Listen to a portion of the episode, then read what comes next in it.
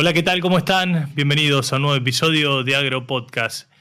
En el capítulo de hoy vamos a hablar con Claudio Molina, especialista en bioenergía, en biocombustibles, para conocer el potencial que tiene Argentina en la producción de estas energías verdes. Obviamente también nos vamos a referir a los potenciales a nivel mundial y el mercado del hidrógeno, un mercado poco conocido, pero que tiene también un gran desarrollo a futuro. Estás escuchando Agropodcast. Información de calidad para gente en acción. En Corteva AgriScience, la sostenibilidad es más que una palabra. Representa quiénes somos y lo que hacemos. Es la base de nuestro futuro. Un futuro que estamos construyendo ahora. Juntos, estamos presentes siempre. Bueno, conversamos con Claudio Molina, un reconocido y destacado especialista en bioenergía en la Argentina muy metido en el negocio de los biocombustibles. Claudio, gracias por este contacto con Agropodcast. ¿Cómo estás? Hola Darío, querido. Gracias a vos por la invitación. Eh, gracias por el respeto, la calificación. Bueno, el afecto es mutuo. Bueno, muchos años, claro que nos conocemos, Claudio, y, un tema que es recurrente, eh, como es la bioenergía. Em, ¿Cómo ves el, el desarrollo de la bioenergía en la Argentina? No solo los combustibles, sino en general, las energías limpias.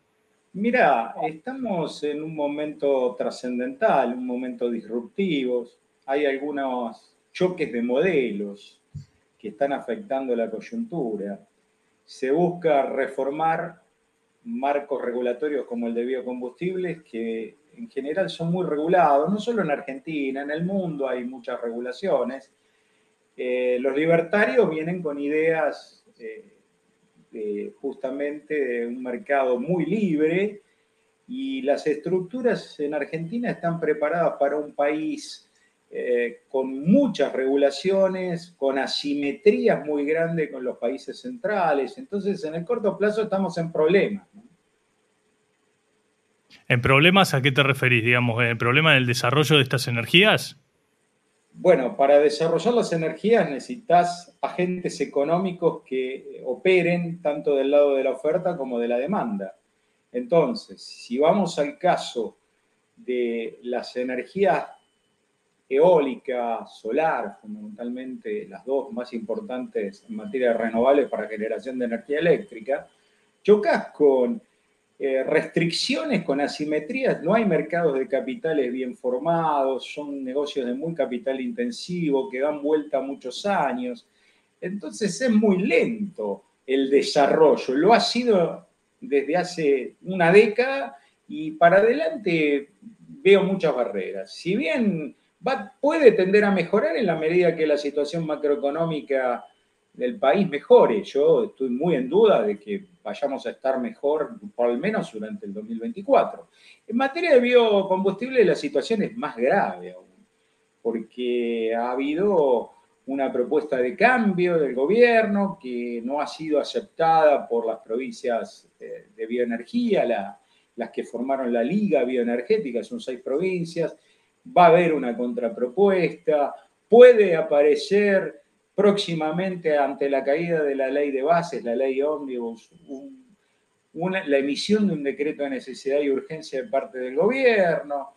Por un lado están las, hay, cuatro segmentos, eh, los productores de biodiesel no integrados, que están pymes y, y, otras empresas más grandes que no tienen crashing asociado, las más grandes exportadoras de biodiesel. Que no, para que la gente entienda que nos está escuchando, que no producen este, o no industrializan el, aceite de la soja en base al crashing del poroto de soja, digamos. Exacto.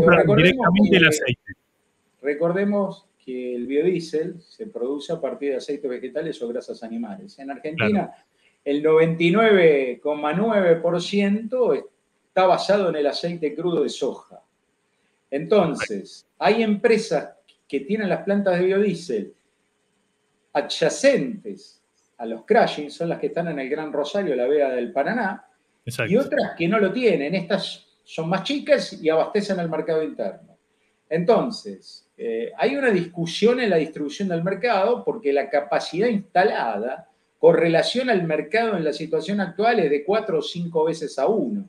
Entonces hay un problema, un conflicto de intereses manifiesto En el caso del bioetanol, no es tan importante la discusión, está bastante bien distribuido entre la oferta de bioetanol de caña y la de bioetanol de maíz.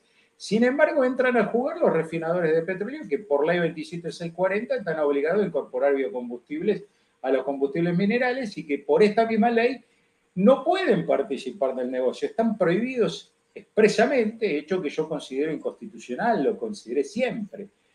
¿Vos, crees que debe haber un mercado libre donde todos jueguen y donde la oferta y la demanda defina el, mercado de biocombustibles en Argentina? Eh, yo no lo veo porque justamente hay demasiadas asimetrías. En el caso del biodiesel tenés eh, a los grandes proveedores de aceite que hacen biodiesel también, entonces es imposible pensar en una competencia entre proveedores y clientes, tenés que segmentar, es como en el automovilismo, la competencia se da por categorías. Y en el caso del bioetanol, perdón, en el caso del estoy un poquito resfriado, disculpe.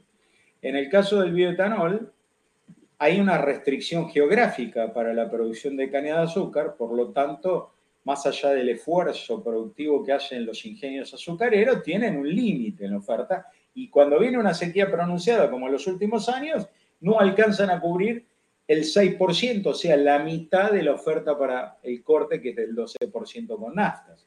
Pero sí es muy dinámica la industria de bioetanol de maíz, que, que bueno, esto lleva a que los refinadores de petróleo quieran participar del negocio de bioetanol. Al biodiesel no lo quieren, al biodiesel que nosotros conocemos, al tradicional, los refinadores de petróleo no lo quieren. ¿Y por qué no lo quieren? No lo quieren porque obvian que el gasoil mineral tiene, genera serios problemas a la salud. En el 2012 la Organización Mundial de la Salud declaró que la exposición constante del ser humano ante gases de escape de gasoil es causante de cáncer de vejiga y de pulmón. Esto no lo toman en cuenta. Por otro lado, el biodiesel tiene algunas restricciones en materia de estabilidad de la oxidación, es decir, si lo dejas mucho tiempo en un tanque se enrancia, es muy higroscópico, y el bioetanol tiene una gran ventaja, tiene, le aporta a las naftas un alto octanaje a bajo precio. Es más funcional la molécula de bioetanol a la de nafta que la de biodiesel al gasol. Además, el biodiesel, en términos de millones de BTU eh, de energía equivalente, es más caro. Entonces viene por un tema económico y por un tema técnico. Está bien, pero acá vos estás planteando el, bioetanol que se utiliza para mezclar las naftas a partir de maíz es más eficiente que el de la caña y que es este, hasta más económico que el de biodiesel, incluso técnicamente tiene, tiene mejores cosas. Pero hoy el parque automotor, más que nada el transporte, que moviliza más del 80% de todo lo que se comercializa dentro del país, eh, eh, tiene motores diésel. ¿Cómo, ¿Cómo, resolvemos esto? Bueno, eh, habrá que ver lo que pasa con IPF Sociedad Anónima, que tiene el 60% del mercado de diésel, y en los últimos tres años, en lugar de cortar en el 2021 al 5% como establecía la ley, y en el 2022 ya empezó al 7,5%, cuando hubo la crisis de gasoil que todos conocemos, aumentó el contenido de biodiesel en gasoil, los últimos tres años YPF Sociedad Anónima cortó al 3,3% y la Secretaría de Energía miró para un costado, no aplicó multas, no exigió. Entonces, eso O sea, la, petrolera estatal no cumplía la ley. Exactamente, la petrolera con mayoría estatal no cumple la ley y la Secretaría de Energía, por lo menos hasta que se fue el gobierno anterior, no la hacía cumplir. Hay que ver si ahora, como todos esperamos, hay un cambio. El primero que tiene que cambiar es IPF porque los otros privados en general cumplen. Se da esa situación. El resto de refinadores, salvo excepciones, cumplen o están cerca de cumplir. En cambio, la petrolera con mayoría accionaria estatal no. Y ahí tenés el problema. Ajustan en cantidad de biodiesel hacia abajo. ¿Hay, hay, vos que considerás que hay cierto desconocimiento, desinformación, eh, llamarlo como, quieras, por parte de la, de la población? Yo creo que si haces una encuesta hoy en la calle, eh, de 10 personas, creo que con suerte una te, te contesta que sabe que hay corte obligatorio de biodiesel en el gasoil y de bioetanol en la nafta. ¿Por qué pasa esto? Bueno, esto pasa en primer lugar porque eh, los biocombustibles usados en mezclas obligatorias como en Argentina, el gasoil cortado con un 7,5% de biodiesel si se cumpliera ese mandato, en realidad el año pasado lo cerramos en el 4,3, 4,4, te da una idea del incumplimiento y viene del lado de IPF fundamentalmente. Y por el lado del biotanol es el 12, no se llegó a cumplir por los problemas climáticos con la caña, pero está muy cerca. No se venden los biocombustibles directamente, salvo excepciones de demanda discrecional y esporádica. El biocombustible o los biocombustibles van adentro de una mezcla y el consumidor ve en el surtidor nafta, gasoil, en el mundo ve gasolina, diésel, que es lo mismo. Entonces, el principal desconocimiento viene que cuando ve la manguera no aparecen los nombres de los biocombustibles, porque son intermediarios en ese caso. La segunda cuestión es que las empresas proveedoras de biocombustibles no tienen trato con el consumidor directo y por lo tanto las campañas de marketing no, son muy costosas para los graneles. Eh, yo no me veo empresa de biocombustible publicitando a Messi con, con un auto que use con biocombustibles. Eso no se ve. Sí se ve con alguna petrolera y fundamentalmente la estatal. Entonces, el marketing directo no llega a los consumidores y las campañas son muy costosas y más cuando estás en tensiones permanentes como ocurre en Argentina. Voy a hablar de la historia hasta diciembre del año pasado, donde, salvo los primeros años del programa, que anduvieron muy bien, estamos hablando de 2010, 2011, hasta 2012, después empezó a andar muy mal, perdón, eh, la Secretaría de Energía no cumple con el tema precios, no fija correctamente los niveles de precio de los biocombustibles y en tiempo y forma. Últimamente eso ha cambiado. Con este gobierno, eh, más allá de otras críticas que tengo en este tema, ha sido muy riguroso y a partir de enero empezó a emitir el precio que corresponde, que tiene vigencia mensual pero la rentabilidad de la industria de biocombustibles en muchos casos se ha visto afectado significativamente, porque ¿quién fija el precio de los biocombustibles? Lo debería hacer la Secretaría de Energía, pero ¿sabes qué pasa, Diego? Hasta diciembre lo fijaba IPF. Los funcionarios de la Secretaría de Energía le pedían permiso a IPF. Es lo que se llama en economía captura del regulador. Claro. Claudio, eh, a ver, eh, ¿vos qué potencial le ves a, los biocombustibles en la Argentina para ir reemplazando este, de a poco lo que es la matriz energética en nuestro país, que es bastante arcaica, digamos, está basada en los combustibles fósiles, en el carbón en algún aspecto, pero básicamente gas y petróleo. ¿Existe la posibilidad, lo ves de acá, un periodo de mediano plazo, 20 años, no sé, que se pueda reemplazar no solo los biocombustibles, sino, este, recién mencionabas, ¿no? Energía eólica, energía solar. hay eh, que separar el potencial. Cuando hablamos de energía eléctrica, eh, tenemos una ley, la 27191, con metas hasta 2025 de cumplimiento de una porción renovable de la generación. Ahí se pueden manejar volúmenes mucho más grandes, no dependen de materias primas agrícolas que compiten con la alimentación. Eh, si bien esa competencia hoy es simbólica porque no mueven la aguja los biocombustibles de la oferta alimentaria, pero si vos te querés ir a ocupar espacios extremadamente grandes, llámese 50% más del total de combustible despachado, ahí la situación puede cambiar. Estamos hablando en el mundo. En cambio, con la energía eólica o solar, los recursos son prácticamente ilimitados. El recurso clave es el capital. Fundamentalmente, Argentina tiene restricciones de mercado de capitales. Por ahí está la principal traba.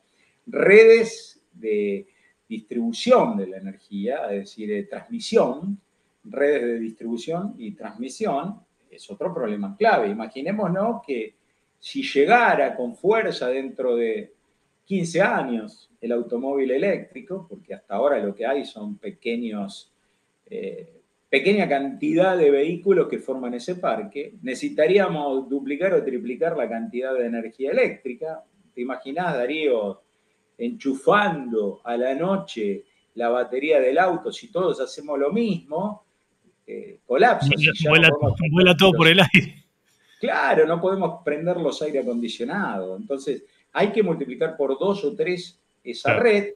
Y el tema es que sea renovable, porque si vamos a cambiar todo el parque automotor de motores a combustión las redes de distribución, o sea, imaginémonos que las estaciones de servicio que están tienen que ser cambiadas absolutamente, todos los vehículos. Eso es un esfuerzo enorme en materia de inversiones, de emisión de gases de efecto invernadero. Y si lo vamos a abastecer con energía derivada de, eh, digamos, fuentes minerales, fuentes tradicionales, no tiene ningún sentido. Esto empieza a tener sentido cuando usás energía renovable en la generación. Bueno, de lo contrario, cambias de lugar, el lugar eh, cambias de lugar las emisiones, es decir, en lugar de tenerlas en el vehículo, las tenés en las plantas generadoras de energía eléctrica. Exacto, porque si vos necesitas generar más energía eléctrica a través de una central térmica con gasoil, con full oil, para alimentar la batería de los autos eléctricos, es una ridiculez. No tiene sentido. En el caso de los biocombustibles, la situación es distinta. Tenés una restricción del lado de las materias primas.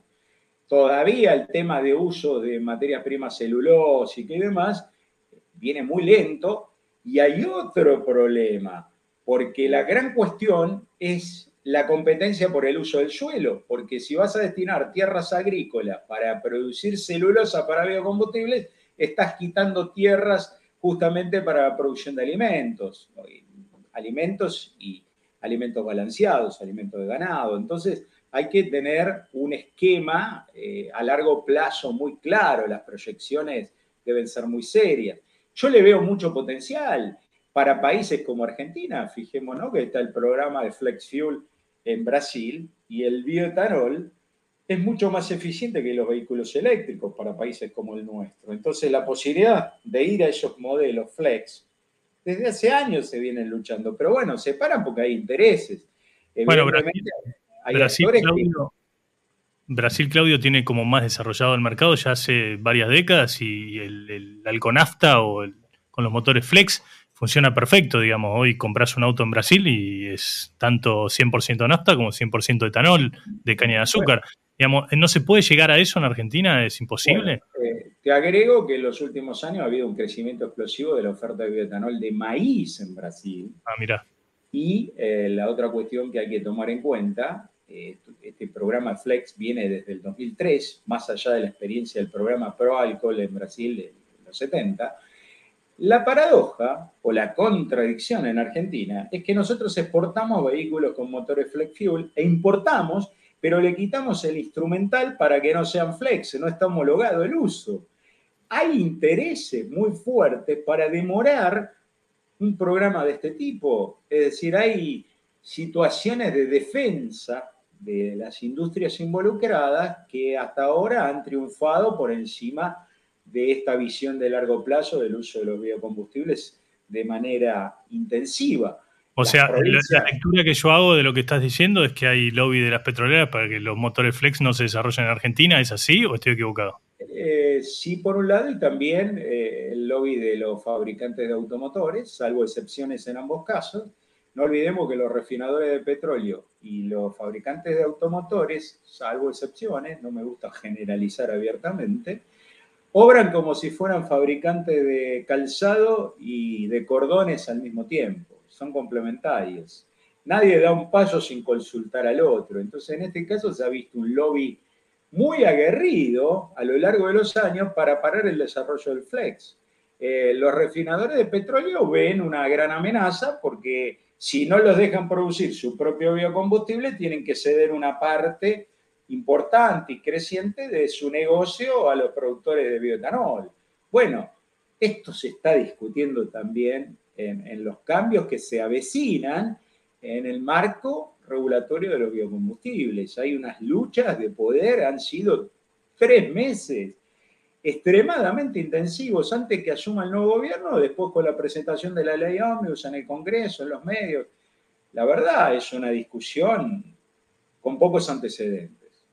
Claudio, eh, recién vos mencionabas el potencial que tienen los biocombustibles para Argentina, como, porque digamos es, bastante escaso la competencia que tiene respecto de, lo que es la producción de alimentos. Pero en el mundo hay muchas regulaciones y hoy si vos querés exportar y colocar eh, el biodiesel en países que consumen, que tienen corte obligatorio mucho más alto que nosotros, es una complicación. Hoy tenemos un solo mercado, que es Europa. Eh, Para el biodiesel sí, en el caso del bioetanol no, pero en general tenés que pagar altos aranceles de importación. En el caso del biodiesel en Estados Unidos está cerrado técnicamente el mercado porque nos metieron entre aranceles extraordinarios de antidumping y antisubsidios un promedio del 140%, con lo cual es imposible llegar. Por otro lado, en Europa, en 2013, recordemos que nos habían aplicado una sanción por antidumping y después en el 2018 se abrió un convenio entre la Unión Europea y la Cancillería Argentina para enviar 1.200.000 toneladas por año con arancel normal del 6,5% en Europa. Sin embargo, hay algunas cláusulas de ese contrato que traban la fluidez y el último año ha sido eh, bajísimo en materia de exportaciones de biodiesel y Argentina no tiene otro mercado para exportar hoy significativo, por ende no se usa todo lo que se debería usar localmente, a pesar de que falta gasoil en época de cosecha y no puedes exportar lo que podrías exportar, ergo la capacidad ociosa de la industria de biodiesel argentina es enorme. Claro, a eso es lo que quería apuntar. Mucha capacidad ociosa. Producís biodiesel para reemplazar por lo menos parte de la importación de gasoil que cuesta divisas que Argentina hoy no tiene. Digo, no hay una posibilidad sin eh, este, el mercado interno del corte obligatorio. En un momento con el gobierno anterior se había liberado algo. Pero digo, tenemos que lo podemos colocar en el mundo y no lo podemos usar acá tampoco. Eh, es, medio, contradictorio. Es totalmente válido lo que expresa Darío. Ahí debe existir una decisión política y en el propio gobierno las aguas están divididas. Tenemos áreas de estados que apoyan decididamente a los biocombustibles, como el área a cargo de Fernando Vilela, el área de bioeconomía. Está en la Secretaría de Energía las nuevas autoridades tienen una buena visión sobre los biocombustibles, pero el presidente de la Nación no cree en el cambio climático de origen antropogénico. Por lo tanto, la lucha de poderes está planteada. Si a lo sumamos que los refinadores de petróleo quieren entrar en el negocio, que hoy lo tienen vedado de manera inconstitucional, que las grandes aceiteras también están vedadas de ingresar a la provisión de biodiesel. En el caso de las petroleras o refinadores de petróleo quieren entrar también a etanol y hay empresas más chicas que están tratando de defender su subsistencia porque les va a costar mucho competir y se armó eh, una situación extremadamente complicada. Las discusiones son, eh, si me permitís el término o la metáfora, cuerpo a tierra, Darío. Se picó, como dicen los chicos en el barrio. Em, a ver, Claudio, y ya para ir cerrando, eh, lo hemos hablado varias veces, eh, es, uno de los puntos centrales de, la revolución energética en el mundo, no solo en la Argentina, y muchos lo han pensado, pero todavía no se le, no se le encuentra la vuelta. El hidrógeno es eh, la respuesta al, cambio climático, es la respuesta a hacer eficiente el consumo de energía de manera sustentable. ¿Es, ¿Es la energía del futuro, sí o no? ¿Se puede desarrollar o no? Me estás eh, haciendo una pregunta sí o no, te digo sí, pero te agrego pero. Pero. En primer lugar, eh, tiene que ser hidrógeno verde. Hay de distintos colores que en general no son renovables como el producido a partir eh, de la electrólisis con energía eólica, por ejemplo. También se puede producir hidrógeno a partir de bioetanol, que todavía no tiene una carátula en cuanto a calificación internacional, pero es tan renovable como el conocido como hidrógeno verde. El problema es que necesitas grandes inversiones. Eh, recientemente se habilitó una planta en Arabia Saudita y estamos hablando de inversiones de 5 mil millones de dólares. Suponte que vos instales en Argentina una planta que sea de la décima parte perdiendo escala, con lo cual perdés productividad, estás hablando de 500 millones de dólares. Argentina está en una situación que no tiene acceso fluido al crédito internacional competitivo y estos negocios son de capital intensivo, dan vuelta, o sea, se recuperan a largo plazo. Hay una ley de hidrógeno que caducó, también del 2007 como la primera de biocombustibles, hay un proyecto de ley de regulación del hidrógeno, se anunciaron grandes inversiones, hay una empresa muy grande de Australia para hacer una gran planta en Río Negro, pero vienen los problemas no solo a nivel nacional, que es lo principal, sino también a nivel provincial. Y después tenés que ver que el hidrógeno es muy difícil de transportar. En general, conviene transformarlo en amoníaco y en tal caso volverlo a transformar en hidrógeno en, la punta receptora, como el gas natural licuado. Es muy inflamable también, ¿no? Digamos, ahí es, una molécula muy pequeña, muy peligrosa. Entonces, eh, necesitas una logística enorme por las consecuentes inversiones. Y Argentina es un mercado hoy muy marginal, esto lo tendrías que exportar a, mercados internacionales para la petroquímica, para los combustibles renovables tipo HBO, aceite vegetal hidrogenado, que está generando un boom en Estados Unidos que afecta colateralmente al negocio de la harina de soja, al green diesel o HBO, son productos similares que utilizan mucho hidrógeno, la petroquímica y algunos otros usos. También hay vehículos que tienen celdas con hidrógeno que generan electricidad, lo tiene una empresa japonesa, se ha difundido, pero esto es un proceso de largo plazo y acá las políticas, en el mejor de los casos, alcanzan hasta la próxima elección, tenemos que cambiar esa dinámica y todo el problema de infraestructura que hay. ¿Tenemos recursos? Sí, hay recurso viento, hay recurso sol, podemos generarlo sin ningún problema, pero la mano de la política tiene que acompañar y por ahora no lo está haciendo. Claudio, impecable como siempre. Gracias por este contacto, por esta charla y te vamos a molestar en alguna otra oportunidad para, seguir hablando de la bioenergía y, obviamente el potencial que tiene nuestro país en este aspecto. No es molestia, pido disculpas porque estoy bastante resfriado, esos típicos resfríos de verano y, y bueno, me tomaste así. Está todo bien. Bueno, te mando, un fuerte abrazo y, la seguimos en otro momento. Un gusto grande. Escuchaste Agropodcast. Conducción, Darío Guardado. Producción, Big Tecnia, Contenidos Digitales.